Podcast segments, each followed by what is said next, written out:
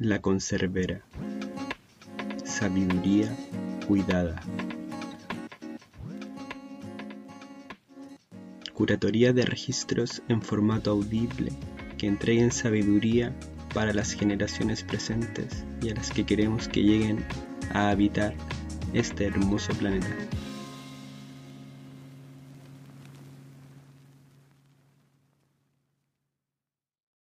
Voy a empezar por decir eh, que lo del título del festival a mí no me gusta, porque la muerte no existe. No hay nada que sea la muerte. Es un concepto, es un concepto que está en nuestra mente, pero en la realidad no existe nada que sea la muerte. Enseñadme la muerte, ¿dónde está la muerte? Hay un nacimiento y hay un murimiento. La vida es un fluir constante que emerge y se sumerge. Al proceso de emerger la vida, donde aparece un ser, le llamamos nacimiento y al proceso de morir se debería llamar murimiento. Porque fijaros en el empleo de las palabras. ¿Tenemos alguna palabra que haga del nacer un sujeto? No, ¿verdad? Hablamos de nacer, de nacimiento, de proceso. Es un verbo. Aquí es la muerte, un sujeto. ¿Por qué? ¿Quién ha hecho eso? Nuestra mente asustada. El, que se cree que, el que tiene miedo, entonces lo construye como una señora vestida de negro con una daga. Eso es un constructo mental. Esto es un espantapájaros que hemos vestido con nuestros miedos, que cuando los miras a los ojos no hay nada. No existe la muerte. Existe el proceso de nacer y el proceso de morir. Y los dos están exquisitamente bien organizados, si lo sabes ver. La mente nuestra lo que hace es ah, construir una imagen, es un concepto no, no, no hay muerte, hay movimiento. Y el movimiento es verdad que hay algo de nosotros que desaparece. Esa parte eh, que se observa, la que se puede ver, la, esta parte que no se puede ver, nunca ha estado amenazada. Eso es lo que aprendes. Esta es una de las lecciones que las que aprendes cuando estás acompañando en el proceso de morir. Vale, entonces mm, yo creo que esto, curiosamente, eh, aprender de la vida, qué es la vida y cómo va la vida, es una de las mejores maneras de aprender, es centrarnos a mirar a los ojos ese proceso, acercarte allí con curiosidad, con interés, con ganas de ver de qué va esto, qué es esto. Porque esto es una escuela de vida. Yo todas las cosas que voy a compartir a partir de ahora son experiencias que no he aprendido en ninguna facultad de medicina ni en ningún libro lo he aprendido en la vida, de la experiencia de acompañar y estar allí, viviendo eso. Es verdad que he empleado la mente racional y científica, mi, actitud inquisitoria de querer ver qué es eso, he buscado la bibliografía, he buscado en los libros, he buscado en, las publicaciones científicas, que por cierto, todos los que están en el ámbito paliativo saben que el tema de la espiritualidad y el acompañamiento en el proceso de morir es uno de los temas emergentes más intensos en las publicaciones científicas. Si buscas en un buscador de estos eh, End of Life Care o Spiritual Care, aparece que las publicaciones desde el año 80 para acá crecen de forma exponencial. En estos momentos hay miles de publicaciones porque la gente hemos empezado a darnos cuenta que el modelo biomédico, el modelo, el paradigma que hemos construido para trabajar en el entorno sanitario no sirve para trabajar en el entorno del proceso de morir. Es decir, la medicina, voy a hablar de medicina un poco, antes de entrar en las lecciones. Tengo siete lecciones para explicaros, ¿eh? y luego os explicaré lo que se puede aprender en ese entorno. En la medicina, yo primero quiero deciros que eh, estoy orgulloso de ser médico, creo que es una de las mejores cosas que he hecho en mi vida, después de encontrar la mujer que me acompaña desde hace, me aguanta hace más de 45 años. Es la segunda decisión más importante de mi vida. Por tanto, yo quiero que sepáis que para mí la medicina es importante porque me ha permitido trabajar en este entorno. Pero en la Facultad de Medicina nos enseñan que es un cuerpo. Lo primero que te encuentras es en la sesión de anatomía un hueso Empiezan por un hueso para no asustarnos porque tienes 18 años y luego te enseñan un trozo de carne. Bueno, ahora ya lo hacen con ordenador. Hoy en día ya no ven ni un cadáver. Pero bueno, entonces aprendemos sobre un cadáver. Yo la primera intuición que tuve a los 18 años es, pero aquí no hay vida. Aquí me gustan más los, hindúes y los, los chinos que hablan del yin y del yang y de la energía, porque esos están hablando de la vida, pero aquí me están enseñando la enfermedad y, el cuerpo. ¿no? Somos expertos en enfermedades y en, manejar la parte física del organismo. Pero no nos enseñan nada más de nuestras emociones, de nuestro mundo interior, de nuestra, del miedo, de la incertidumbre. Y os aseguro que para alguien que tiene una enfermedad grave y que sabe que va a morir, es mucho más importante eh, para él su, mundo interior que no el potasio, la creatinina, la glucemia o todas estas cosas. Pero eso no nos lo enseñan. Yo el otro día lo leí porque yo, todo lo que digo lo he copiado, ¿eh? o sea, no hay nada mío original. Si no os gusta, a mí me da igual porque no me siento ofendido. En un libro leí a alguien que estaba hablando de esto y decía, fijaros, las facultades de medicina y las escuelas de enfermería también seguramente es como si, imagínate una, una escuela que enseñan a pilotar aviones a unos aviadores y les enseñan cómo funciona el, avión, el mecanismo, el motor, eh, cómo, cómo, despegar, cómo volar, cómo pasar a través del océano, pasar las tormentas, o sea, un montón de, de ciencia sobre cómo manejar un avión y llevar, pero tienen la suposición de que nunca hay que, nunca se acabará el viaje. Entonces a los pilotos no les enseñan a aterrizar. Entonces te vas con un piloto de estos y cuando lleva un tiempo se está acabando la gasolina y, el, avión ves que ya no va, entonces sale el piloto con el paracaídas y dice, dice, nosotros no nos encargamos de aterrizar y se va. ¡Wow! Claro, el aterrizaje son, todos los aterrizajes son un desastre. Y la imagen que tiene la gente es que aterrizar es jodidísimo. Porque claro, aquí no hay nadie que me ayude. Lo siento, pero es así. Este, hasta que hace unos años, eh, pues si Saunders se ocurrió empezar con paliativos y, hay una gente rara en medicina, que somos los de paliativos, que nos encargamos de ayudar a aterrizar. ¿Verdad? Bueno, pues eh, eso es el problema que hemos tenido y es que al no acercarnos a aprender de esto, seguimos, porque no olvidéis que los médicos, las enfermeras que no han hecho un proceso personal, tienen tanto miedo a morir como vosotros y están intentando huir de allí porque no les gusta lo que pasa. Eh, todo esto no está escrito y lo siento por la chica que está traduciendo porque le había pasado la conferencia, pero voy a dejar los papeles como Mateo, un amigo mío que está aquí, que es Mateo, me dijo, tú quan xerres sense papers ho fas més bé. Y, y lo siento porque me salgo del guion. Y como algo tanto que ahora mismo tendré que volver al, guion. No, decía que el paradigma que nos hemos construido para trabajar en medicina es un paradigma cientifista, donde lo objetivable, medible, cuantificable, lo que se puede, mm, esto es verdad, es científico. Lo intangible, lo sutil, lo espiritual, eso no entra en la agenda ni en la cartera de servicios. Esto no, no ¿qué es esto? Esto es cosa de. Bueno, los curas ahora tampoco, bueno, ahora parece que se pedan un poco por la prensa, pero algunos, pero tampoco saben mucho de esto, de acompañar en el proceso. Entonces, es un territorio donde em, ese paradigma científico que tenemos, que hemos construido, no atiende ese proceso. No, no, quiero hablar mal de la medicina, cuidado. La medicina científica ha permitido un desarrollo extraordinario en algo muy interesante, que son las enfermedades infecciosas, que eran las que causaban la mayor mortalidad en el siglo XX, a principios del siglo XX, en todas las enfermedades agudas y en todos los procesos donde la, eh, la biología y la anatomía y la fisiología, que son las ciencias que se basan en la medicina, tienen un papel importante.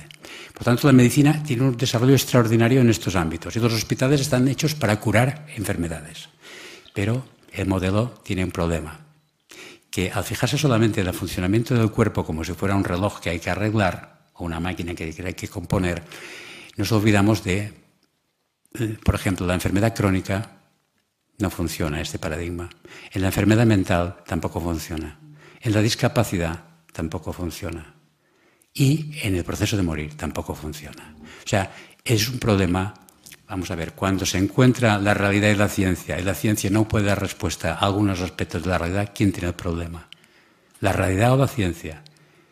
Es decir, la ciencia con todos mis respetos, materialista, este cientifismo que solamente se centra en lo objetivable, medible, cuantificable, no puede atender ni la enfermedad crónica, ni la discapacidad, ni la enfermedad mental, ni el proceso de morir.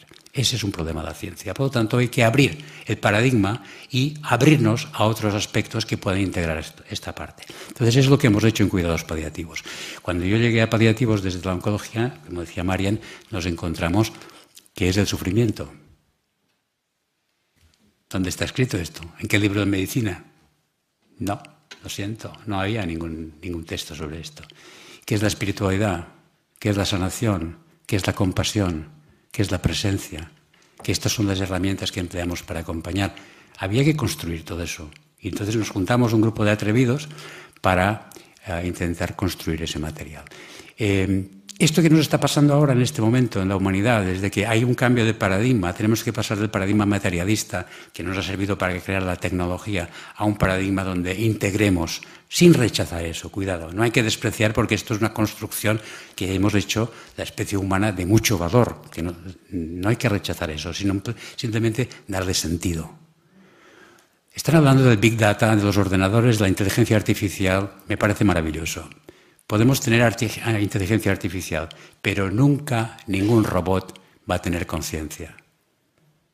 No podemos hacer conciencia artificial. Conciencia es lo que nos constituye como seres humanos, lo que da sentido a nuestra vida. Y esto no hay ninguna máquina que nunca pueda llegar a tener conciencia podremos simular, podemos hacer sensores que sean capaces de simular que el robot es capaz de oler una sustancia, tengo aquí mi primo que conoce perfectamente los perfumes, que pueda, un robot que pueda identificar si este olor es de uh, almendra o es de uh, lo que sea, por la química, pero nunca el robot va a tener la sensación de oler nada. ¿Comprendéis qué quiero decir?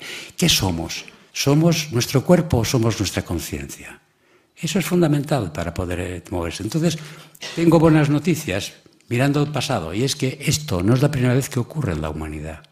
Durante siglos, mucha gente tenía la convicción clara y firme y segura de que la Tierra era plana. Y todo el mundo creía que la Tierra era plana. Ahora nos hace mucha gracia. Pero fijaros que aquella gente tenía miedo de viajar hasta según qué sitio porque se podían caer por el borde de la Tierra. Da risa, ¿verdad? Bien. Eh, es decir, esto te demuestra un par de cosas. Una, que haya algo que, mucha gente crea en ello no significa que sea verdad. ¿De acuerdo? O sea, el conocimiento no es democrático, lo siento. Eh, y de hecho hay mucha gente que opina lo mismo y a todos nos, a, bastantes nos parece que esto es una locura. Me refiero, por ejemplo, a los votantes de Trump, que son muchísimos, ¿no? Por decir algo, ¿no? Es decir, que haya mucha gente que lo piense no es que sea, significa que mucha gente tenga miedo a morir, no significa que la muerte sea un desastre, sino que la gente tiene miedo. Entonces, así como hubo exploradores que se atrevieron a viajar y a descubrir los bordes de la Tierra y ver que era redonda y que se podía viajar, nosotros también tenemos algunos exploradores que nos hemos atrevido a explorar ese territorio del borde mismo del misterio que es el proceso de morir. ¿Y quiénes son esta gente? Bueno, yo, me siento uno de estos. Yo he salido del armario de la medicina científica y no, me, no me dudo en emprender, es decir, soy un científico, pero transracional. O sea, yo no dejo de ser un científico. Mi tesis eh, doctoral, por, decir que eh, tiene más de 500 citas bibliográficas, está publicada en Estados Unidos, o sea, poca broma, pero hay que, si le das un paso más a la mirada materialista e integras la espiritualidad y el sentido de la vida, a la mirada que tienes sobre la realidad, puedes abrir un nuevo paradigma, puedes entender mucho más cosas, entender la muerte y entender qué significa eso y cómo acompañar. Porque claro, fijaros, rechazar la realidad o negarla no modifica la realidad. Lo que modifica es tu capacidad de comprender la realidad y de moverte por ella. Si tú dices esto no, no es verdad, no quiero verlo, no quiero que sea verdad, no quiero que ocurra, bueno, va a ocurrir y te va y te va a pillar desprevenido, porque no has estado preparado.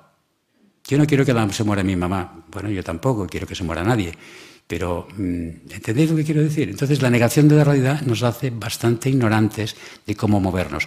Los que nos hemos atrevido a acercarnos a este entorno, y voy a empezar la charla ya de una vez, porque esto es el preámbulo, eh, hemos explorado un poco y entonces yo quiero decir que lo que voy a decir a partir de ahora no es porque sea doctor en medicina, ni sea profesor de universidad, ni que... No, esto lo he aprendido con los maestros que han sido mis pacientes, a los que quiero siempre invoco y doy las gracias porque yo me siento acompañado por la experiencia que he compartido con ellos siempre. Y porque cuando tú trabajas en, esta, en este entorno donde pasan cosas profundamente impactantes y realmente conmovedoras, te transforman. Entonces yo hablo así porque me han transformado las experiencias que he tenido viviendo al borde de la cama de los enfermos que he acompañado, no por los libros que he leído, que esos pueden darme una cierta erudición, pero no dan ninguna sabiduría. La sabiduría la da la experiencia. Y una de las lecciones que os voy a decir tiene que ver con eso, que os voy a sugerir precisamente.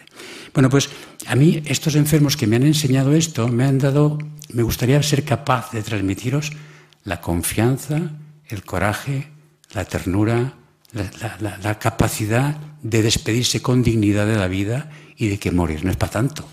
Eso no lo han enseñado ellos. Entonces me gustaría transmitiros eso si puedo. Y voy a intentar, mm, porque la conferencia iba de el morir escuela de vida, algo así, ¿no?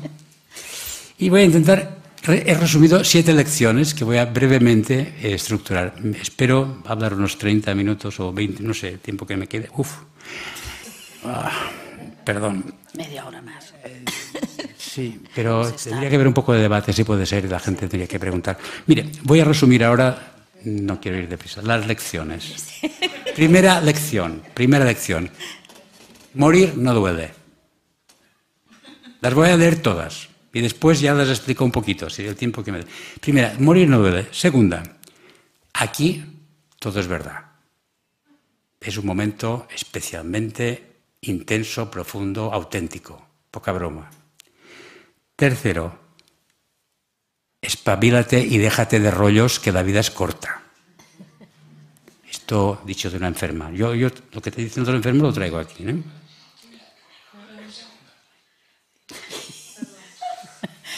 Mari. Está bien, si quieres. Cuarta lección. Cuando estás en la sala de espera, ¿qué te planteas? ¿Cuál es la pregunta del examen final? Quinta. ¿Has descubierto qué has venido a hacer aquí? Ahora tienes que dejar eso. ¿Qué has aprendido? Sexta, nos podemos morir sanos. Esta está bastante bien. Y la última, acompañar y estar ahí tiene premio. Voy a ver si os puedo desarrollar un poquito rápidamente esto. Bueno, morir no duele, ya me habéis oído otras veces. Eric Kassel, que es un maestro que murió a los 92 años hace dos meses aproximadamente, era un profesor eh, de New York, y era un profesor de bioética, y él acuñó tienen varios libros muy interesantes, era paliativista y profesor de bioética, acuñó una frase que repetimos mucho porque es un mantra que aclara mucho esto, es decir, los cuerpos duelen, las personas sufren. El dolor es físico, se puede ir con fármacos, con calmantes, con... hay un montón de cosas. Tiene una tecnología preciosa. El sufrimiento lo ponemos nosotros y es un añadido opcional. Pero morir no, duele en sí porque el proceso de morir está, o sea, puede doler la enfermedad subyacente, puede doler lo que hay detrás que te lleva a ese proceso, pero para eso los médicos tenemos recursos fantásticos y no hay que preocuparse. El sufrimiento, de forma rápida, para que os quede claro, es el rechazo del presente, la no aceptación de lo que hay, querer que pase una cosa que no pasa o querer que no, que no pase lo que está pasando. Es humano, es normal, es fisiológico, no estoy juzgando, simplemente deciros, en la medida que tú te resistes, lo complicas. Eso es todo. Va a ser lo que va a ser, te pongas como te pongas. Mejor no te resistas porque lo estás complicando mucho. Pero es humano. Este maestro de Nazaret, que para mí es un referente, dijo, Padre, aparte de mí este cáliz se puede ser, porque esto que, esto que me viene no me gusta nada. O sea, si puede ser que no sea. O sea, no es que lo rechace, pero, a ver, vamos a ver si hay un plan B, porque esto, si lo dijo él, tenemos derecho a todos tener un poco de decir, a ver qué podemos hacer más. Pero cuando has agotado esas posibilidades, lo más inteligente es aceptar. Los americanos dicen surrender. No me gusta rendir, porque no es rendirse. El rendirse tiene una parte de, pérdida, de abandono. No, no, es activamente decidir, voy para allá a ver qué pasa. Voy a dejar las cosas preparadas porque ahora me toca eso. Esa aceptación de la... Porque cuando tú rechazas la realidad, simplemente el fluir de la vida va a seguir. Pero tú te vas a quedar enganchado intentando contener algo que no puedes evitar. Y esa energía psíquica que estás empleando te avisa de que lo estás haciendo mal. Mira, el dolor del cuerpo es un aviso de que hay que ir al médico o que hay que arreglar algo en tu cuerpo. El dolor, el sufrimiento es un aviso de que no lo estás haciendo bien, que tienes que, que, que hacértelo mirar. Es el rechazo de algo que no te gusta, que no quieres aceptar. Cuando tú lo entiendes y lo aceptas, trasciendes. Trasciendes y pasas a través de ella, asciendes. Trascender es atravesar y ascender. Cuando yo digo no quiero, no quiero, no quiero, que no sea así, que no sea, eh, llega un momento que tengo que aceptar, entregarme, soltar. Y, curiosamente, en ese momento hay un cambio de nivel de conciencia. Lo que antes era un problema ahora se ve desde otra perspectiva. Ese trascender, ese es el itinerario del proceso de morir. Caos, lucha, resistencia, aceptación, entrega y trascendencia. Eso es, aparte de mí este cáliz, hágase en mí tu voluntad. No me voy a oponer, que sea lo que. Y wow, en ese momento un cambio de nivel de conciencia donde pasan cosas que tienes una mirada diferente. ¿Entendéis qué quiero decir? Cuando tú tienes cinco años, ves la vida de una manera. Cuando, cuando tienes esos cambios de nivel de conciencia que se van dando a través de nuestra vida, hay otro cambio enorme, gigantesco, que es el momento de morir. Y ese cambio se puede dar si no hay, se puede dar y lo puedes observar desde el que acompaña si no hay resistencia. Eh, dice una amiga mía, filósofa, que también está conmigo en este curso que hacemos de acompañamientos. Eh, estoy dirigiendo este, creo que es el primer curso que hay internacional en español de acompañamiento espiritual. Es un curso experto universitario con un diploma, eh, es un poco menos que un máster, pero bastante más que un diploma. Tenemos eh, de un año de duración. Esta Mónica Caballé, que seguramente conoceréis en algunos vídeos suyos, dice, el aroma de la aceptación es la serenidad. Cuando tú tienes serenidad y tienes paz, es que estás en el camino de la autenticidad. Cuando tienes lucha, resistencia y conflicto, es que tienes que cambiar, porque nuestra naturaleza esencial es bondadosa y es pacífica. Cuando yo tengo conflicto es porque estoy luchando contra algo. Entonces, bueno, eso es la parte de que morir no duele, el sufrimiento es opcional, lo ponemos nosotros mismos y cuanto antes uh, dejemos y aceptemos, antes lo evitamos. La segunda es aquí todo es verdad. Aquí poca broma. Aquí el Facebook, Instagram, el Telecinco, Gran Hermano, todos estas coordenadas, perdón, eh, se caen las tonterías. Aquí hay un entorno de solemnidad, de va a pasar algo, esto es importante. Eh, el no se lo diga al, enfermo, ya me habéis oído decir muchas veces que es una estupidez, el enfermo lo va a saber, porque nadie le puedes quitar la fuente de su propia inspiración y su intuición. Todo el mundo sabe que se está muriendo. Lo que puede hacer es que, como estos están más asustados que yo, voy a hacer como que no me entero. Pero todo el mundo lo sabe. Uh, y, y, esa intuición compartida flota en el ambiente, todo el mundo sabe que estos días son importantes, que están pasando cosas. Nosotros, los profesionales de cuidados paliativos, somos observadores privilegiados de momentos maravillosos de reencuentros, de perdón, de reconciliación, porque los conflictos que uno tiene en estos momentos toman otra dimensión. Y ese conflicto que tuve con mi hermana por aquella herencia de mi madre, cualquier cosa que mm, cuando la pones al lado del proceso de morir, hay un nivel de autenticidad, de verdad, que dices, a ver, esto habría que arreglarlo, ¿no? Y cuando haces las paces con tu historia, pues entonces hay un cambio de nivel de conciencia también, hay un cambio de atmósfera en la habitación. Pasan cosas, puedes bajar los calmantes a este enfermo que ha hecho un proceso de reconciliación con algún conflicto pendiente. ¿no? Y nosotros somos capaces de ver esto. Bueno, somos observadores privilegiados de estar ahí. ¿eh? Por lo tanto, aprendemos muchísimo. Eh, alguien que hace paliativos es alguien que tiene sensibilidad, pero alguien que tiene una intuición y una inteligencia espiritual muy elevada, porque eh, no es fácil, es duro, es complejo, no, no, es agradable a primera vista, pero es una escuela de vida que no tiene, no hay ningún, yo no conozco nada mejor para aprender de la vida, ¿no? Y además los enfermos intuyen. Mira, os voy a contar una historia de uno de estos maestros. Era una persona que la habían etiquetado de una discapacidad intelectual.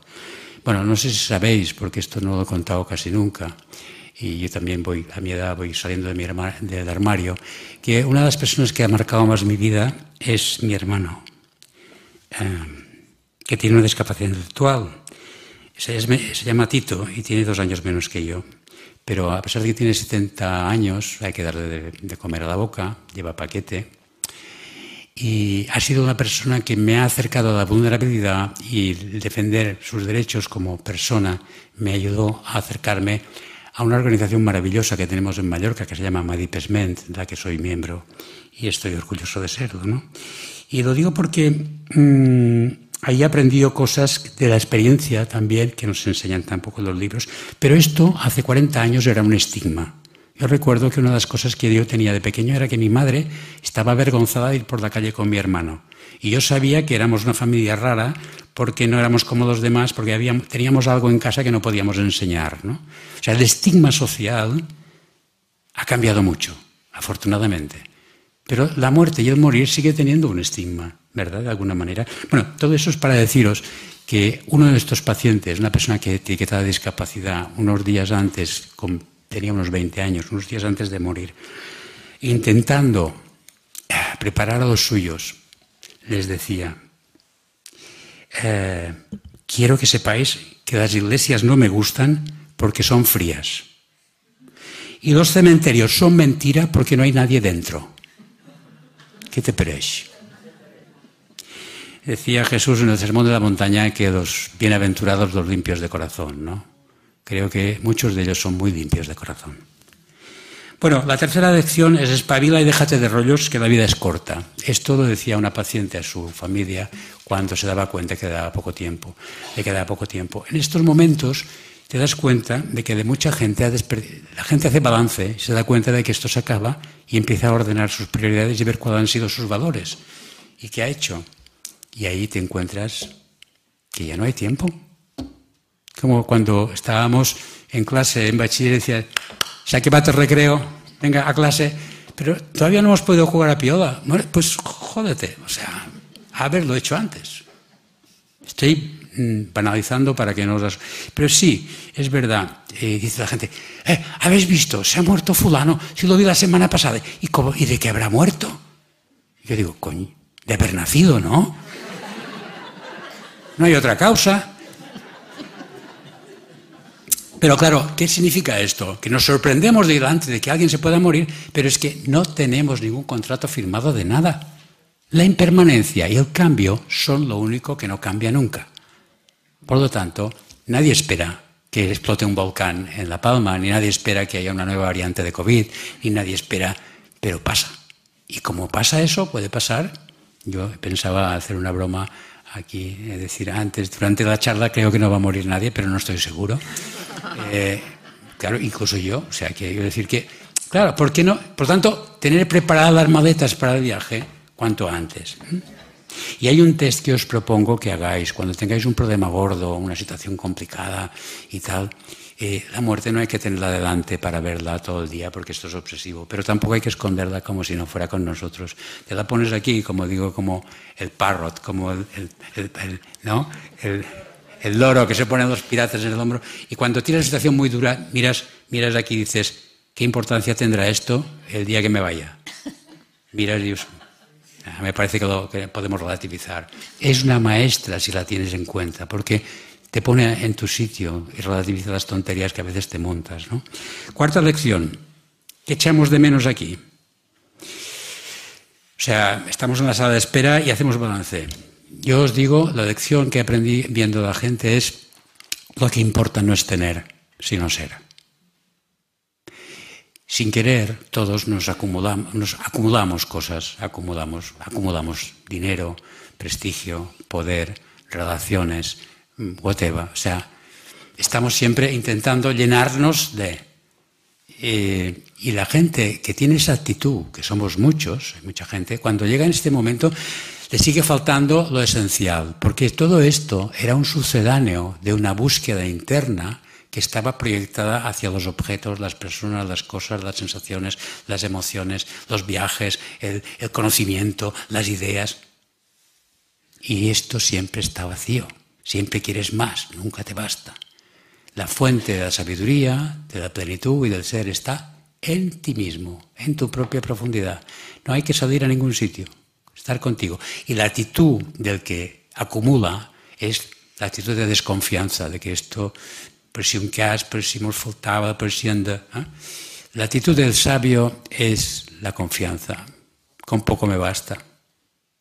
Con poder respirar y sentirme querido. Y no sé, si hay un trozo de pan, ja n'hi ha prou. Y todo lo demás es gratis. ¿no? Eso es de una riqueza extraordinaria. Mirad, tengo un amigo empresario que algunos conocen, y no vamos a citar, que tiene un par de años más que yo y en este momento eh, está... Eh, bueno, con el COVID, pues las empresas han tenido problemas, con 75, 76 años no puede venir a merendar con los demás compañeros porque tiene que estar... Yo me pregunto, cuando tú tienes mucho, ¿quién tiene a quién? Eh, bueno, entonces, de hecho, de hecho, cuando tú tienes mucho, no solamente si lo tienes, sino si te has identificado con esto y tú crees que eres te has proyectado en tus posesiones, en tus relaciones, y no te has identificado con lo que te sostiene, lo que eres tú, en este momento vas a tener mucho miedo, porque sabes que todo esto se acaba. Ninguna empresa, ningún título, ninguna riqueza, ninguna relación se va a mantener. Todo eso se va a perder. Pero tú quién eres? ¿Qué has aprendido? Y esto es la próxima lección, ¿no? Eh, ¿Qué hemos... ¿Has descubierto que has venido a hacer aquí? Bueno, yo lo puedo sugerir, no digo que os lo quedéis, pero creo que la vida es un poco de tiempo para aprender a amar sin apegarse a lo que tú amas. Y es muy difícil. Esa lección es muy difícil de aprender, porque cuando amas te identificas. Pero yo os diría una cosa, yo me he enamorado muchas veces y, bueno, eh, platónicamente, ¿no? Pero bueno, eh, y, sí, que no me avergüenzo de decir que he amado mucho y, me, y he roto algunas relaciones y me ha dolido. Y lo que he ido aprendiendo en esas historias es que el dolor de la ruptura emocional es el apego que yo he puesto sobre el amor que compartíamos. El amor era ternura, gozoso, pleno, maravilloso, pero cuando yo digo esto yo lo quiero y lo guardo y lo quiero repetir, y, ese yo que quiere poseer esto, ahí la enfatuda. Me siento muy a gusto con mi nieto y me encanta jugar con él. El día que él me dice, no, no me un futbolín, no voy, no quiero. Yo empiezo a sentir, este tío, ¿por qué no quiero jugar fútbol? Porque me gusta jugar fútbol con él. Pero ese apego es el que da el, el sinsabor, ¿entendéis? Y es lo que añades tú a la experiencia de amar. El amar en sí es maravilloso. Cuando yo quiero apoderarme de esta experiencia es cuando lo complico. Y el te quiero, no me puedes dejar, es desde la necesidad, desde la, la incompletitud. O sea, no, estoy pleno, no soy completo. Entonces, eso es la causa del sufrimiento. Eh, bien, las veces que te has roto, que te has caído y que te has rehecho y has descubierto que, por qué ha pasado esto. Porque cuando tienes un error, un fracaso, una, cualquier problema, es bendito si lo sabes interpretar y sacar experiencia de ello. Si no lo analizas y lo aprendes, vas a tener que repetirlo. Entonces, si te has equivocado y has aprendido, y has aprendido tus errores, puedes llegar bastante maduro y bastante sabio a la hora de partir. Y saber que soltar no es más que lo que has hecho otras veces cada vez que ha parecido que perdía, se moría un poco algo de ti, cada vez que perdías algo. Si has aprendido a soltar y aceptar las pérdidas, dando gracias por lo que ha sido y no querer apoderarte de aquello, puede que cuando llegue este momento estés más preparado.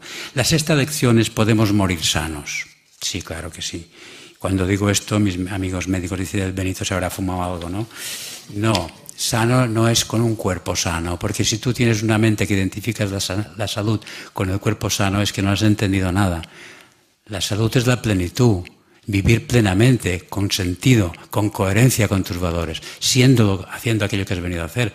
Esto hay mucha gente que tiene la carrocería hecha polvo porque el cuerpo se hace mayor y se desgasta, pero ellos están íntegros, enteros y dan lecciones de sabiduría y se despiden con coraje. Y, y ves esto y dices, eso se puede hacer. Y los que lo hacen no son especialmente inteligentes, profesionales, profesores. No, no, gente sencilla, pero que ha vivido, que ha amado, que ha aprendido, que sabe que ahora toca marcharse y a ver qué hay después. Y esta gente te las encuentras cuando acompañas. Te diría que, eh, bueno, en tiempos que yo estaba en Juan Marc, hemos tenido muchos maestros de estos, ¿no? Porque, claro, el que tiene miedo, hay una parte de ti, de nosotros que tiene miedo y una parte que tiene confianza. Yo lo pondría así para no decir, no, no, no clasificar en... No, todos tenemos las dos cosas. Seguramente un poco de miedo tiene todo el mundo y un poco de seguridad y un poco de confianza. Pero el miedo está basado en el que quiere controlar la fantasía de que quiere, yo quiero controlar y quiero que esto sea como yo. Este personajillo, que es el que te eh, está condenado a desaparecer porque este realmente está solamente en tu mente. ¿no? Y claro, eh, cuando piensas un poco, te das cuenta que tú no controlas nada. Nada importante. Ninguno de vosotros, ni yo, ni nadie, controla los latidos de su corazón, ni el ritmo de la respiración, ni la bioquímica que transforma la verdura o la fruta que te acabas de comer en, en energía y en parte de ti. Esos procesos súper sofisticados y sabiamente organizados en nuestro cuerpo. Ni cómo, pero tampoco de fuera. No controlamos que aparezca un COVID, ni que aparezca un volcán, no controlamos nada, ni, una, ni un terremoto, ni una tormenta. ¿Qué, qué, qué, qué pretendemos? Pero hay algo que controla todo, ¿o no? Entonces, bueno, tú puedes tener una actitud de confianza en que esto sabe lo que hace y me puedo fiar, o una actitud de, desconfianza en decir, esto es un caos, aquí no, cuidado. Este, este es, el, es el que, igual que el que va en el avión, en el avión que hemos dicho antes, y que como no se fía del piloto, está con las manos aguantando el avión para que no caiga. Ah, ridículo, ¿verdad? Pues es lo que hace el que quiere controlar. Bueno, y al final eh, otra enferma me decía, de estas maestras que mueren en San decía, intento dejar de a los míos la herencia de que no tengan miedo. Me voy a morir tranquila y bien para que ellos aprendan de que no tienen que tener miedo a eso. Ese es mi regalo para ellos. Fijaros, y, y lo hizo. Ella sabía que los demás estaban mirando cómo se moría la mamá. Y la mamá dijo, yo me voy a ir como una señora para que ellos vean que esto no es para asustarse. ¿Qué te parece? Y bueno, finalmente para acabar, acompañar y estar ahí tiene premio, tiene premio. Eh, yo os invito que cuando tengáis a alguien querido que está en este proceso, que se va a ir, no huyáis. Es que no sé qué de fe, es que no has de ferras, no tienes que hacer nada. No sé qué decir, es que no tienes que decir, tienes que ser, tienes que estar, tienes que estar presente, ser tú y si quieres hablar de lo que sea porque tiene ganas de... Pero si no, simplemente lo que hacen los voluntarios de Dime cuando van a las unidades de paliativos, acompañar, es estar, estar presente. Y esto sin miedo, creando un clima de confianza, de ternura, de afecto y de paz. ¿no? Bueno, tenía una historia que os quería contar. Tenemos diez minutos todavía. Sí. Porque... Eh, ¿cómo, ¿Cómo acompañar si yo no sé acompañar? no sé qué hacer. Pues os voy a contar una historia de alguien que no, que no es famoso por acompañar a nadie, pero es muy famoso, alguien muy famoso, y es la historia de un médico, eh, un médico creo que irlandés, sí, escocés, escocés debía ser, sí. Archie Cochran. Archie Cochran es un, los que no sois del ámbito de la medicina no sonará, pero este es el padre de la medicina basada en la evidencia. Es un científico de una categoría inmensa. Es un hombre que hizo los primeros ensayos clínicos para demostrar que la experimentación científica llevada a la clínica, los ensayos clínicos randomizados, todo esto, es lo que genera evidencia para poder decidir si ese tratamiento es mejor que el otro. Archie Cochran tiene ya una fundación que es la que hace los metaanálisis. Bueno, me estoy enrollando un poco para es decir, este es un hombre que era una buena persona, era un buen uh, un tío inteligente y las personas inteligentes delante de la religión más planteada de los siglos, del siglo pasado pues era agnóstico, y, mm, pero un hombre muy solidario. Y a los 30 años o así, pues eh, era un hombre demócrata y se vino a España a luchar con las brigadas internacionales contra el franquismo. Y estuvo en la batalla de Ebro y estuvo en diferentes sitios. Y después, cuando, cuando acabó, eh, no bastó con esto, sino que se apuntó a la Segunda Guerra Mundial de voluntario contra el nazismo. Y ahí le pillaron preso y esta es la historia que va a contar es de él mismo. Porque ¿qué pasó? Cuando se hizo más mayor este hombre fue muy un gran, un eminente profesor, eh, un gran científico y los médicos españoles, epidemiólogos, le invitaron a los 80 años a venir a España a volver a pasar por donde había estado en la batalla del Ebro. Y entonces, como homenaje, porque era un hombre muy conocido, hicieron un libro que se llamaba Back to the Front, Volviendo al Frente. Y cuenta las historias de este hombre, de su biografía, en fin, porque entonces este libro que me llegó a través de un amigo epidemiólogo, ahí Archie Cochran cuenta esta historia. Me parece un ejemplo interesante. Dice, un episodio que tuvo lugar en Elsterhorst me afectó profundamente. Él estaba en un campo de concentración, pero era médico.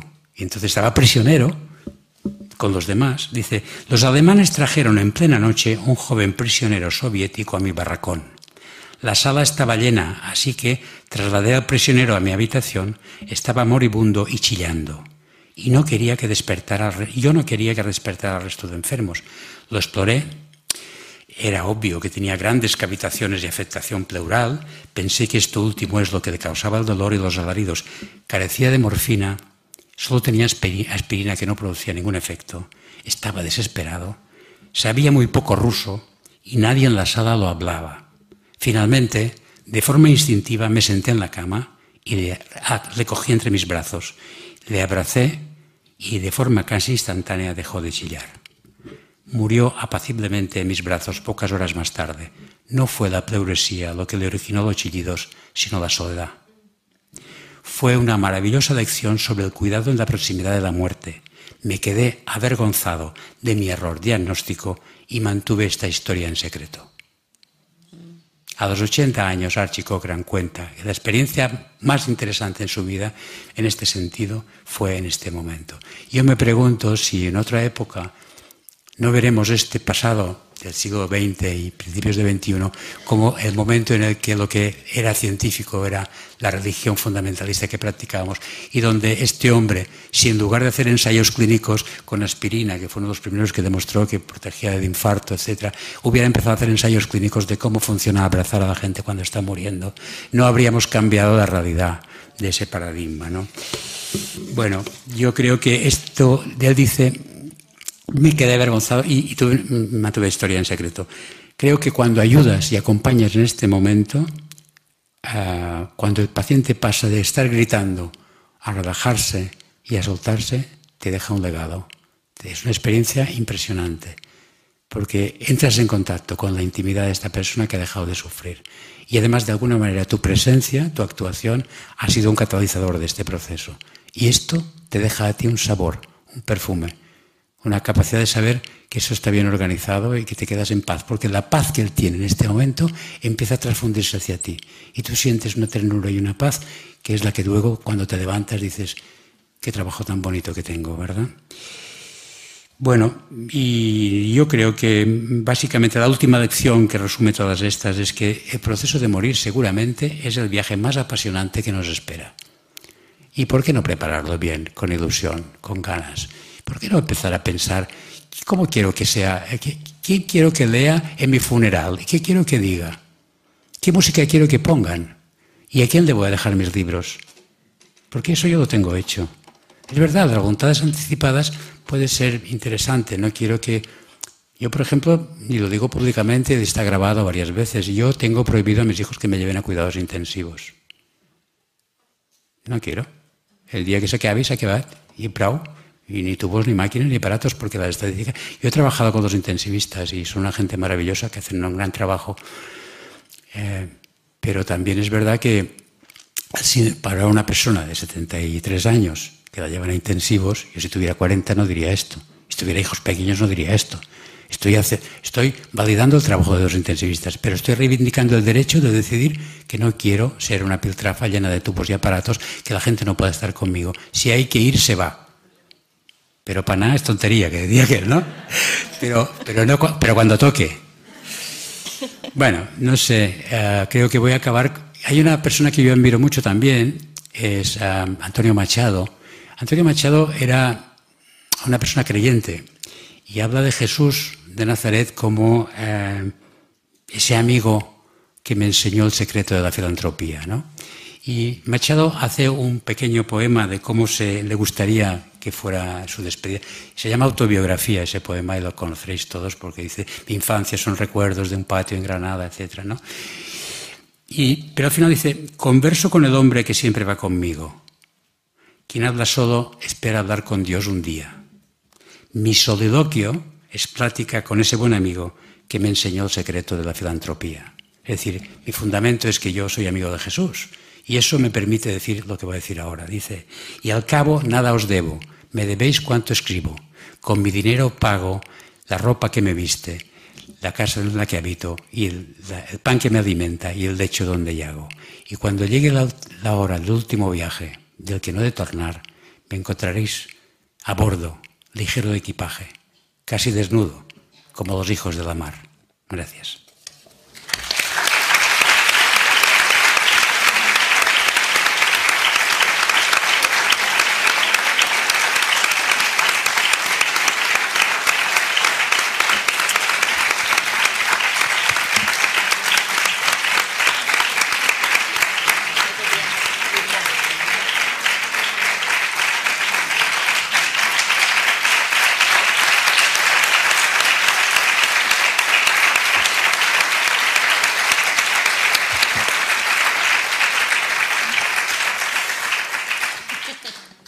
Tenemos unas preguntas desde el chat, desde el YouTube. ¿Se afronta igual la muerte en vida, iluminación, que la muerte en la línea que usted ha establecido en esta conferencia? No he entendido nada. No, yo tampoco. ¿Se afronta igual la muerte en vida que la En muerte? viva. En, en vida, La muerte en vida. sí. Que la muerte en la línea que has establecido en esta conferencia. Yo todos los que he visto morir estaban vivos antes. Pero no, no es que no entiendo la pregunta. Si se acepta la muerte igual en vida, Pregunta de nuevo, Nora, por favor. sí, por favor, redáctela un poco mejor porque no la entendemos. Y luego, cuando el paciente está sedado, es importante darle la mano, abrazarle. Hay que ser muy respetuoso y cuando tú tienes ganas de dar la mano, tienes que preguntarte si las ganas son tuyas o es una necesidad del enfermo. Porque acompañar no es invadir a nadie. Es primero estar tú muy sereno, muy consciente, muy presente y desde aquí intuir qué necesita el otro. Conectarte con el otro, percibir cuál es su necesidad y entonces escuchar tu corazón sobre si convendría tomar de la mano, acariciarle abrazarle. Eso te lo dice el corazón cuando está conectado con la necesidad del otro. Pero no es una norma, ni hay un criterio, eh, no hay un protocolo, hay una, un fluir en esa conexión que en cada caso es como cuando estás con un paciente. Le miras a los ojos y vas viendo cómo se mueve, cómo respira, cómo conecta, cómo responde a lo que tú le dices y tú vas regulando. Esto requiere tener una metacognición, o sea, ser capaz de ver al otro, verte a ti y una parte de ti está observando a este que está trabajando aquí.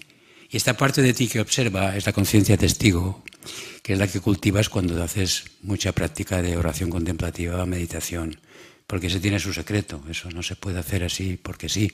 Pero si tú vas ahí con todo tu mm, rollo mental a intervenir ahí, vas a crear más conflicto del que hay. O sea, tú tienes los limpios de corazón.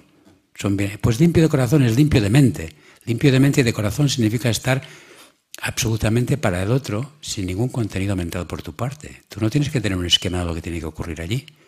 Las expectativas son el fundamento de la frustración y del desastre. Ninguna expectativa. Quiero que se muera bien. ¿Qué tontería es esta? ¿Pero qué te has creído tú? ¿Pero qué es esto? ¿A qué es que, ¿me entiendes? Acompañar es acompañar. Él camina y tú vas a su lado. Si él necesita algo, te mira y tú ves que necesita y quieres un poco de agua, pues un poco de agua. Pero, pero eso es desde el respeto, fundamentalmente, el respeto al otro, la no invasión del espacio, la sensibilidad y la conexión con el otro, pero desde tu propia conexión profunda con tu propia presencia. Y desde esta presencia que tú eres, no desde la mente ni desde la cognición, porque aquí el doctor no tiene ningún papel, el título no sirve para nada. Lo que sirve es tu, tu capacidad de estar presente, conectado, intuitivo, sensible y percibir y poder estar ahí. Ah, y el silencio puede estar lleno de paz. El silencio puede estar lleno de ternura. El silencio puede estar lleno de compasión. Las palabras a veces no hacen más que ruido. Y cuando te quieres allí, ve, no preocupes, no pasará res. Sal de la habitación, por favor. ¿Qué es esto? ¿Qué estás diciendo? Fuera de aquí. Esto no és. No passarà res. Què vol dir no passarà res? Passarà, i tant que passarà. Encara que no passarà res, però a un altre nivell, no? Y si hay otra pregunta, tenemos un micro aquí con Pepa. ¿Alguien? Bueno, sí, aquí. Allí. Gracias. Gracias. Sí, señor. Sí. Tenemos límite de tiempo, ¿no? ¿O no? ¿Hay que abandonar la sala a una hora determinada? No. No, Ah. podemos estar hasta Vale. las tantas. No, no. Bueno, yo a partir de las 8 voy a poner el taxímetro ¿eh? para, para cobrar. Hola. Em, quería saber si eh, aquí, Gracias. qué es lo que crees que motiva a los ah, médicos que a la clase médica que está en contra o le cuesta admitir lo de los paliativos como, como algo positivo, porque bueno, algunos parece que, que no quieren dar eh, la morfina que toca, porque como si la tuvieran que pagar ellos o algo así, porque parece como que hay una reticencia por alguna parte de, de cierta bueno de, Sí. de ciertos médicos que es, ¿qué les motiva a, a los que están un poco en contra de, de- perdón Sí. de ¿Tú, esta- tú qué crees? pues eh, la verdad es que no sé eh, ¿Por qué, qué debe ser? Porque podríamos preguntarles a ellos, pero también te puedo preguntar, ¿tú qué intuyes que es lo que hace que rechacen? Porque si yo como médico he sido educado a que, como decía que el cirujano, a, mí los enfermos no se me mueren. Porque yo no quiero que se muera ningún enfermo, porque yo es un fracaso la muerte. Entonces, a ver, detrás siempre hay un modelo cognitivo, un paradigma, una cosmovisión que explica el comportamiento. Entonces, estas personas, sin juzgar a nadie, ¿eh? si hacen eso, lo hacen pensando que lo hacen bien. Porque quieren hacer el bien al enfermo y piensan que el enfermo no debería morirse. Por lo tanto, se le da morfina, ya reconocen el fracaso y no quieren que se muera. Probablemente. Yo estoy especulando porque no lo sé, habría que preguntarles a ellos, ¿no? Pero intuyo que detrás de esta mirada está el miedo a que he fracasado personalmente y yo no quiero defraudar a esta persona. Mira, te cuento una historia. Eh, Jan Meyer es una, médica americana que cuenta esta historia, ella, yo la copié. Dice, una amiga mía tiene cáncer de, de mama con metástasis diseminadas, con afectación de, de la, de la médula espinal, o sea, un desastre, con unos dolores terribles. Y entonces me dice, mira, quiero hablar contigo porque mi doctora oncóloga me quiere poner ahora una quimioterapia intratecal, o sea, a través de compunción lumbar, metiendo quimioterapia dentro de la médula espinal. de la y, y yo no estoy muy segura, ¿por qué no hablas tú con ella y le preguntas? Y dice, bueno, entonces yo hablé con la oncóloga y le dije, mira, soy amiga de esta paciente y me dice que te quieres poner esta quimio y la oncóloga dice, esto no sirve para nada. Y yo me quedé y dije, entonces, ¿por qué se la pones? Digo, porque no quiero que piense que he tirado la toalla. Es una historia auténtica esta, contada por una persona. Es decir, si yo quiero, tú confías en mí y yo no te quiero defraudar, voy a seguir haciendo cosas para que sigas confiando en mí porque no sé qué hacer más. Y como me siento impotente, como la muerte no quiero que ocurra, voy a seguir haciendo como que no te vas a morir. Y aquí entramos porque, entonces, perdona, el médico que hace eso sufre. Porque una parte sabia del médico, su parte sagrada, que le dice, no fas bé. Y cuando va a casa, se tiene que tomar un whisky, un orfidal o un tranquimacín. Y cuando eso ocurre muchas veces, este médico acaba con problemas de salud mental. Porque no está preparado. Por lo tanto, no seamos, digamos, no juzguemos el comportamiento, porque detrás de esto hay una actitud benevolente. Lo que pasa es que está muy mal enfocada porque tiene un paradigma donde la muerte no cabe, claro, y una parte de la realidad no existe. ¿Y qué, qué ponen feida? Hacer tonterías. Tonterías. sufriendo también el paciente sufre Claro, el paciente sufre, la familia sufre, el médico sufre, todo el sistema sufre. Hay alguien que gana aquí, ¿eh? Hay alguien que gana. ¿Sabes quién? Farmacéuticos. La industria farmacéutica que vende fármacos hasta el final, hasta la capilla ardiente. Es la única que gana. Los demás todos pierden. ¿Alguna pregunta más? Aquí, Pepa. Gracias.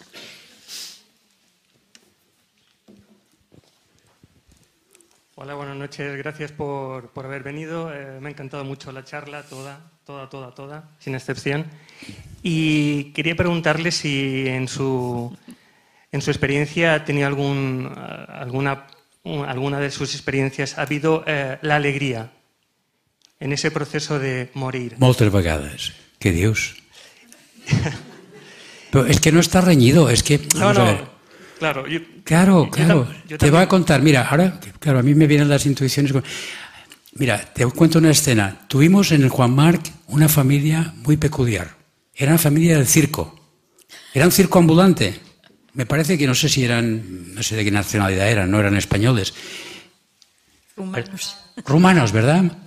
Rumanos. Y entonces estos tenían el, el padre el abuelo, uno, el patriarca, uno de los que, que se estaba, estaba ingresado, se estaba muriendo. Y entonces, eh, quizá lo contarías mejor tú, porque estabas. Fíjate, en este momento la familia, cuando él estaba agonizando, la familia se puso a su alrededor y le aplaudieron. Porque el aplauso en el, mundo del circo el reconocimiento de que lo has hecho bien. Entonces, pero alegría, claro que hay tristeza, pero hay también mucha ternura. Yo no diría felicidad de jiji jaja, porque pero momentos de risa sí también, ¿eh? porque el propio enfermo puede ser un payaso en el momento, darse cuenta de que él está al otro lado y, y no pasó tanta pena. Això és un, perquè estava així. El propio paciente a veces da coraje a los que quedan porque él ya tiene un paso más y está viendo las cosas de otra perspectiva, ¿no? Esto nos ha pasado, lo he contado a veces, de un paciente que teníamos que nosotros estamos preocupados por el enfermo, cada día sacábamos sangre para ver el potasio. Y un día mi compañero oncólogo que le estaba atendiendo dijo, hoy estamos contentos, Peter, porque tienes el potasio bien. Y el enfermo dijo, doctor, me encanta saber que me estoy muriendo con el potasio bien. Y decía, no, se- no se preocupe usted tanto, no me saque sangre cada día, déjeme estar en paz. Es usted que tiene miedo a morir, yo ya no. Me está, se está, ¿Te das cuenta? Entonces, sí que puede haber, puede haber alegría, puede haber mucho gozo y mucha ternura y muchas lecciones de, sobre todo, paz. O sea, la tensión, el sufrimiento, toda incertidumbre, si irá bien, no irá bien. Cuando acaba, luego hay una paz. En esa habitación no te irías de allí. Y de hecho, la familia se queda. Y mucha gente, cuando acabo las conferencias, luego me vienen y me dicen: el mejor regalo que me hizo mi madre cuando se fue fue la paz que me dejó cuando estaba yo con ella en a solas. Y eso es una experiencia que hay que vivirla. Cuando tú vives esto, esa experiencia te, te va quitando miedo. Porque esto está aquí, es un constructo que hemos hecho de que, uy, uy, uy, uy, uy. Y claro, si todos ven que el piloto se te avanza en paracaídas, de un todo el mon. Entonces, claro, ahora tú puedes vacunarte de esto yendo a ver a alguien cuando se va y esperar a ver qué pasa. Tienes que domesticar tu miedo, ¿eh? porque miedo, o sea, nosotros proyectamos, lo que vemos es parte de lo que proyectamos con, desde nuestra... Entonces, si yo tengo miedo, voy allí con miedo y voy a decir, uy, fa molt mala cara, molt desblanqueït, tiene mal color, no me gusta nada, ah, pero todo esto está en mí, ¿eh? Si yo soy capaz de quitar eso y decir, vamos a ver qué pasa. Sí, ha cambiado de color, efectivamente, está, pero está tranquilo. Tiene un pulso muy, muy pequeño. O sea, pero lo obsérvalo sin añadir contenidos tuyos. e Intenta ver qué pasa allí. Quédate, no te vayas. Y, y una, una pequeña cosa más. Sí. Has nombrado eh, a- al carpintero de Nazaret. Sí, Eh, él en un momento dado habla de volver a nacer. Para volver a nacer hay que morir, Sí. pero es en vida. sí. ¿Tú qué opinión tienes referente a eso? Eso es una, es una metáfora de, de la muerte del, del, del yo, del ego. Es decir, eh, los que mueren en vida cuando mueren no mueren. El que, ellas- el que sabe que morir es solamente abandonar el personaje. Y hay conciencia detrás de esto. Esa conciencia que habla no tiene nombre. No se llama Enrique. Enrique es una, no es varón, ni es médico. Y cuando sabes que esta conciencia es lo que te sostiene, es igual dejar de llamarse Enrique y llamar de ser varón y llamar de dejar de ser médico. Pero eso tienes que haberte muerto en vida para poder saber eso. Y es, ese proceso hasta que que no el que- que- esto es un dicho también aparte de Jesús, ¿no? O sea, los que antes de morir mueren, al morir no mueren. Mm, És així. Ella ha una vol... Otra pregunta aquí. ¿Sí?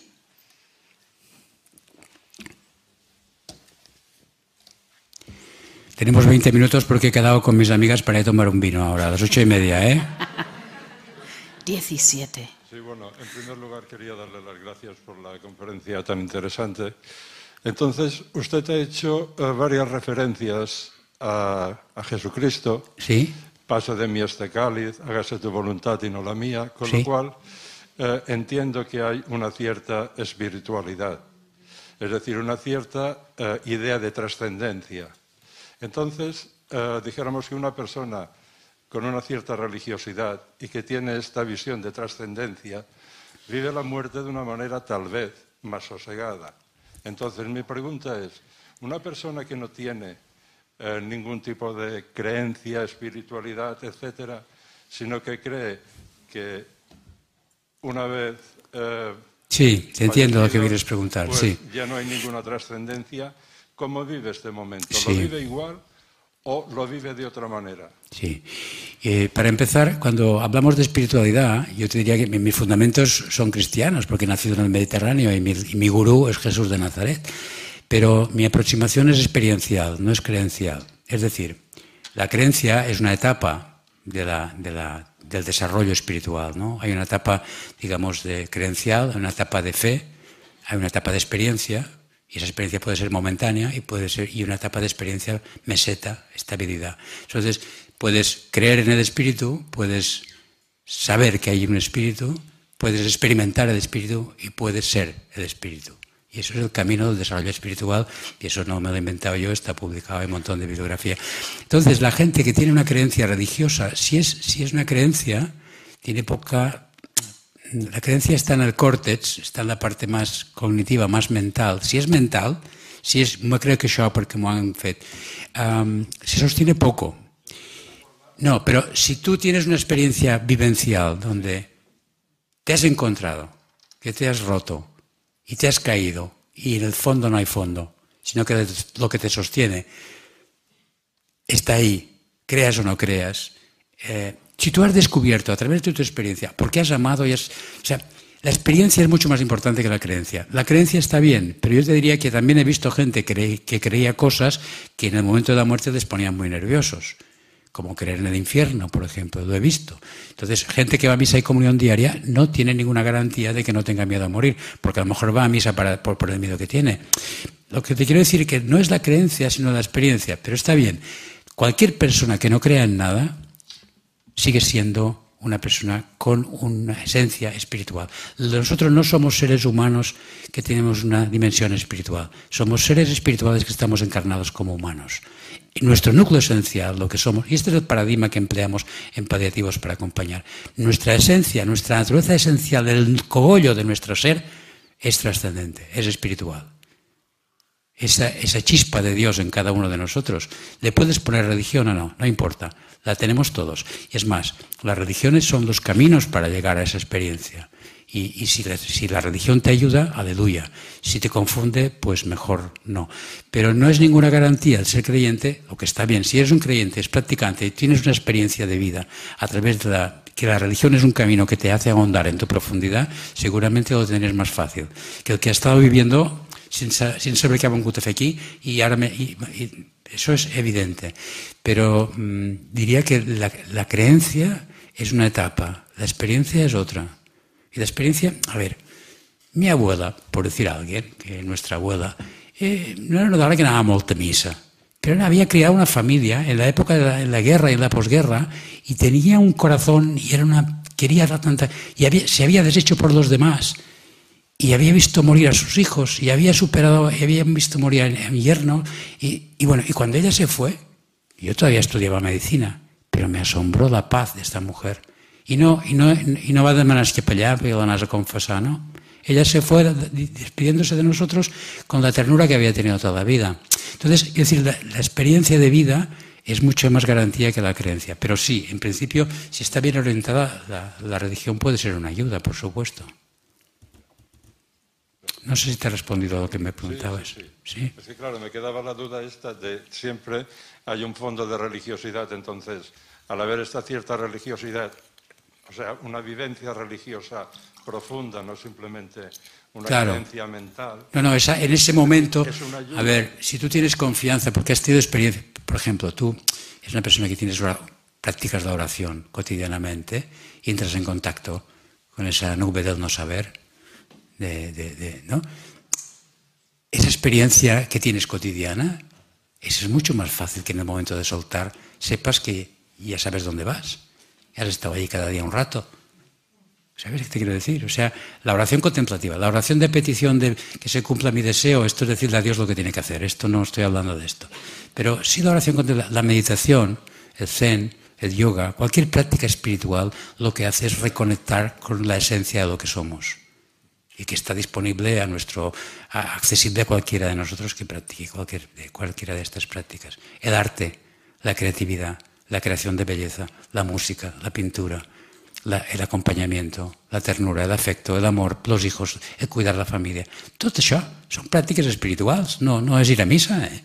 és ser, ser tu i, i estar bé i fer-ho bé i passar-t'ho bé, passar-t'ho bé sobretot. Gracias.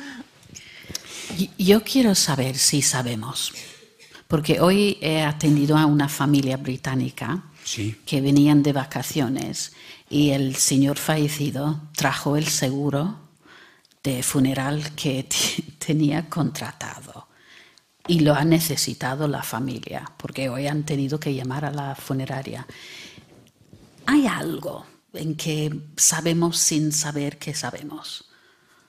Eh, Las últimas dos muertes que, que he acompañado, Pero vamos a ver, yo creo señales. que lo he dicho muchas veces, la gente, a ver, eh, hay Peter Fenwick, que es este amigo inglés, que es neurólogo, que tiene publicado el mapa de cómo va esto de morirse, explica perfectamente que hay una intuición previa, muy, muy, muy frecuente, de que mm, se te avisa, lo sabes.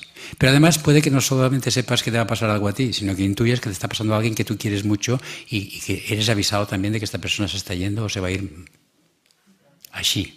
Pasa que la gente no habla de esto porque parece que están locos, pero esto como un 70-80% de, de casos identificados, o sea, de, de- de- de evidencia de que esto es así. Entonces la gente, todo el mundo se le avisa. Y dice el Dalai Lama, por lo visto, que los que están muy despiertos, muy conectados, pueden saberlo incluso dos años antes de que les pase. A los que no tenemos tanto coraje se nos avisa un poco después para que no andemos acojonados, me imagino. Pero, pero todo el mundo tiene esta intuición, claro que sí. Claro. Pues queda una última. Sí. Solamente pone en el chat. Gracias por lo que nos cuentas, Enric. ¿Dónde podemos aprender las personas que no somos profesionales? No tenemos costumbre de ver morir a las personas. Bien, yo ahora haré un momento de publicidad y es, hay un canal, de, bueno, hay una página web que se llama finaldelavida.org y es, hay un montón de vídeos colgados donde podéis ver eh, muchísimos eh, información. Yo tengo bastantes vídeos. Hay uno que es eh, sobre mm, preparar el viaje definitivo. Preparando el viaje definitivo. Esto surge de una historia muy divertida y es que un director de teatro me, me llamó un día y me dijo, Enrique, hay un, bueno, tengo un amigo que, que es un profesor eh, de la universidad que se está muriendo, tiene un cáncer avanzado, estamos acompañando, su hija y yo. Y entonces he visto tus vídeos y me gustaría si podías hacerme un vídeo para este señor para explicar de esto que dices tú, que dice, cuando escucha una conferencia tuya casi dan ganas de morirse. Dice. Entonces, pero hazme un vídeo cortito de cinco minutos para este señor para decir de eso que dices tú, que esto no duele, que va bien, etcétera, ¿no? Y entonces yo me planteé, ¿y qué le digo a una persona que no he visto en mi vida, que no conozco de nada, y, y- y le digo, ¿qué lo quieres, en catalán o en castellano? Y, me dice, uy, claro, porque esto lo quería llevar a la obra de teatro que iba a hacer después. Bueno, es una historia. Y bueno, al final se llamaba Josep, y bueno, me senté un día delante del, del- del del móvil y me hice un, un vídeo a Josep. Y cuando lo vi, y Josep me contestó y estuvimos hablando, me di cuenta de que se puede. Y entonces hice este vídeo que se llama Preparando el viaje definitivo, que está colgado ahí. Y después pensé, bueno, y si tú acompañas a alguien que se va a morir y no eres tú el que se va, entonces preparé otro vídeo que dice acompañando a alguien que se va a ir. Estos dos creo que llevan casi 100.000 visitas por ahí, estarán en, YouTube, en, sí, están en YouTube también, en la página web. Y ahí hay mucha información. Y creo que ah, el acercaros a, ahí a conocer esa experiencia eh, pues eh, os puede ayudar bastante, aparte de escuchar vídeos. Y lo que aprendáis en un acompañamiento y una presencia de estas no está escrito en ningún libro y os lo vais a llevar en el corazón y no, no vais a tener que discutir con nadie que esto está bien organizado, si lo sabéis ver. ¿eh? Gracias. Muchísimas gracias.